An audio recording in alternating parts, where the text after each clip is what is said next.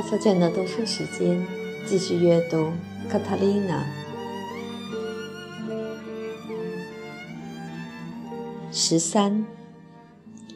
然而，他没有想到叫卡塔琳娜严守秘密，所以这三个教士一走出教堂，他就拼命迈开瘸腿往家里跑。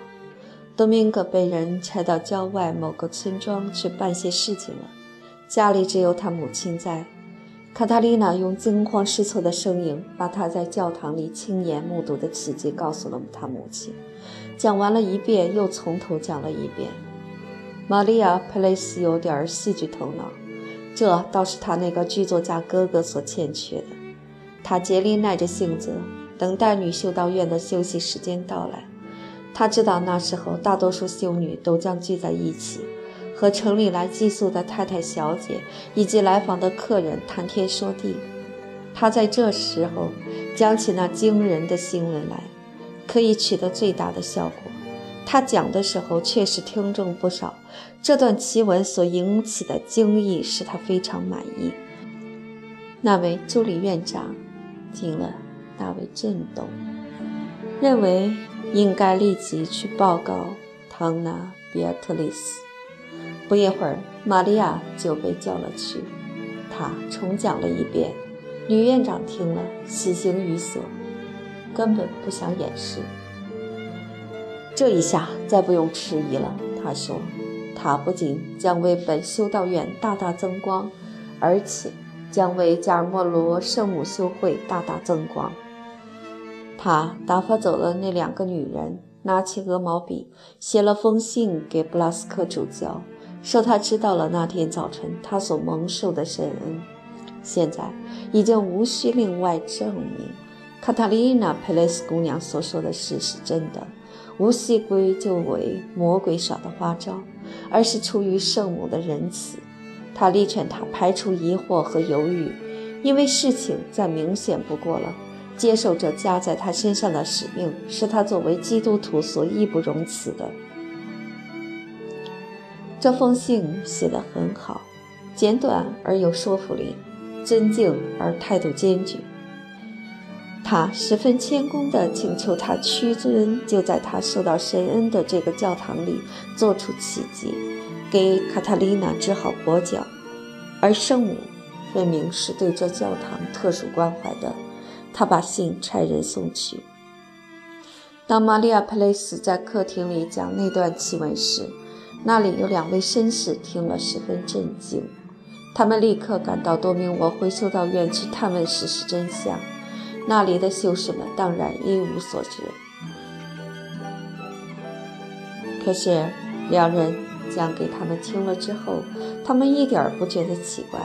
他们深知主教是个极其圣洁的人，所以天主恩赐他神力升腾的殊荣，原是意料中事。同时，有一个寄宿的贵妇人去看望城里的朋友们，把这桩奇迹告诉了他们。不到两个钟头，新闻传遍了全城，更多的绅士们到多明我会修道院来听取第一手的情况，修士们的宗教热情都激动起来了。最后，安东尼奥神父只得去报告主教。说他和他那同事两人都没开过口，但那天发生的事情已家喻户晓。女院长的来信正摊开在桌子上，主教指指信。这些讨人厌的女人，她们肚子里藏不住一句话。他说：“这事情传扬开去，对我是极大的羞辱。本修道院的修士们都希望主教大人。”答应给这不幸的姑娘治好她的残废。有人叩门，安东尼奥神父开了门。一名修士带来个口信，说他们的院长想来拜见主教，问是否可以让他来好了。接见时，安东尼奥神父在场，他把这次会见的情况做了冗长的记录。主教终于被说服了，他答应听从圣母的吩咐。这是上帝的意志，然而他提出了些条件。院长虽然老大不情愿，也只得接受了。院长原本想要举行一个全体修士参加的仪式，请城里凡俗和出家的名流都到场。可是主教断然拒绝这样做，他坚持要秘密举行。他准备第二天早晨去加尔默罗会教堂，在那里举行弥撒，所有的门户都必须关上，不让任何人擅自入内。他将只让他的两名秘书陪随着。修道院院长觉得这有损他的尊严，颇为激怒，黯然离去。接着，主教派安东尼奥神父把他的决定通知唐纳·比奥特丽斯，他允许他带他的修女们同来，但不准寄宿在他那里的太太小姐们到场。他关照她叫卡特琳娜，准备参加弥撒后的圣赞礼。并要求比亚特丽斯和他的修女们当天夜里为他祈祷。不到一个小时后，有个心情激动的修女来到玛利亚·佩雷斯家，要见卡塔琳娜，因为她有些非常重要的秘密的话要跟她说。等卡塔琳娜给叫来了，那修女用一只手指按在嘴唇上，表示叫她务必不要声张，是个重大秘密。她说：“你对什么人都不能说，主教大人要给你治病。明天你就能像所有别的基督徒一样，用你的双脚到处奔跑了。”卡特琳娜听了一时气也透不过来，心砰砰地乱跳。明天你将要领圣餐，所以你今天半夜之后不能吃任何东西，这是你知道的。是的，我知道。可我一向半夜之后是不吃东西的。你必须使自己的心灵沉浸在感恩中。你领了圣餐，他就会治好你，就像无主耶稣治好麻风病人一样。妈妈和多明戈舅舅可以一起去吗？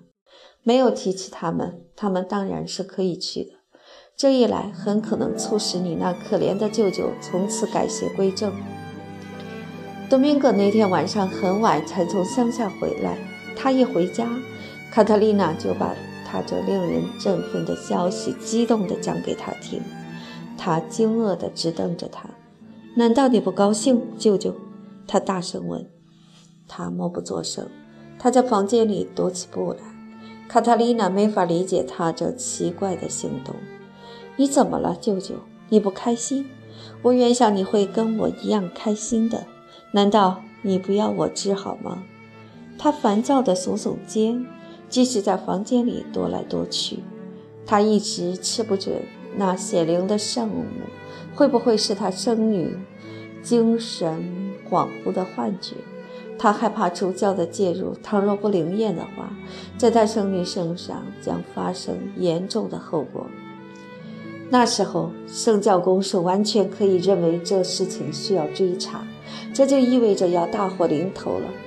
他突然停下脚步，面对着卡塔丽娜，他盯视着她，这种严峻的目光，他从没在她眼睛里看见过。圣母是怎么对你说的？你一个个字准确地讲给我听。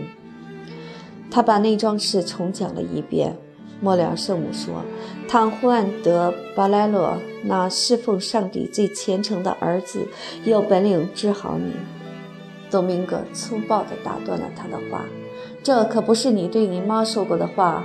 你对你妈说，布拉斯克德巴莱罗能够给你治好，这是同样一回事。主教是圣人，这是人人知道的。他坦胡恩的三个儿子中间，哪一个侍奉上帝有这么虔诚的？你这个傻瓜！”他嚷道：“你这小傻瓜！你才是傻瓜！”他恼火地说：“你总是不相信圣母出现在我面前，对我说了话，然后不见了。你认为这是个梦？好吧，你听我说这个。”接着他讲给他听，他看见主教怎样从地面上升起，停留在空中，后来又渐渐降落到地面上。那绝不是梦，他身边的两名修士亲眼目睹的。发生了怪事了。他喃喃自语道：“可你偏偏不信我们的圣母曾对我显灵。”这会儿，他用闪烁的目光瞧着他。我没有这样，我原来不信，现在可相信了。不是由于你今天早晨所看到的，而是由于圣母对你所说的话。这话中富有含义，使我相信。卡塔琳娜听得莫名其妙，她弄不懂为什么那两种差不多的说法有多大出入。她轻轻拍拍他的面颊：“我是个大罪人，我可怜的孩子。我之所以弄到这样落拓不羁的地步，就是因为我始终没能悔罪。我得过且过的虚度了一生。”不过，我读了许多书，古代的和现代的都读，学到了许多东西。也许要是不懂这些东西，倒对我灵魂有好处呢。打起精神来，我亲爱的，也许一切都还会顺顺当当的。他拿起帽子，你上哪儿去，舅舅？我忙了一天，需要松动一下，我上酒店去。这是他在撒谎。原来他不是去酒店，而是到多明我会修道院去。虽然天还没黑，但是时间也不早了。看门的不让他进去，多明戈坚持说有事需见主教。可那看门的凑着门上的窥视孔跟他说话，连门也不肯开。多明戈告诉他他是卡塔琳娜·佩雷斯的舅舅，请求他至少去叫个主教的秘书来。看门人连这也不高兴干，多明戈再三恳求，总算他答应了。不一会儿，安东尼奥神父来到门口，多明戈要求让他见主教，因为有要事必须向他当面报告。那修士显然知道他是谁，久闻他的坏名声，所以回话很冷淡。他说绝不能打扰主教大人。因为他要通宵祈祷，曾关照过，无论如何不准打扰他。你不让我去见他，要出大事，你得负责。醉鬼，安东尼奥神父鄙夷地说：“我是醉鬼，可是此刻并没有醉。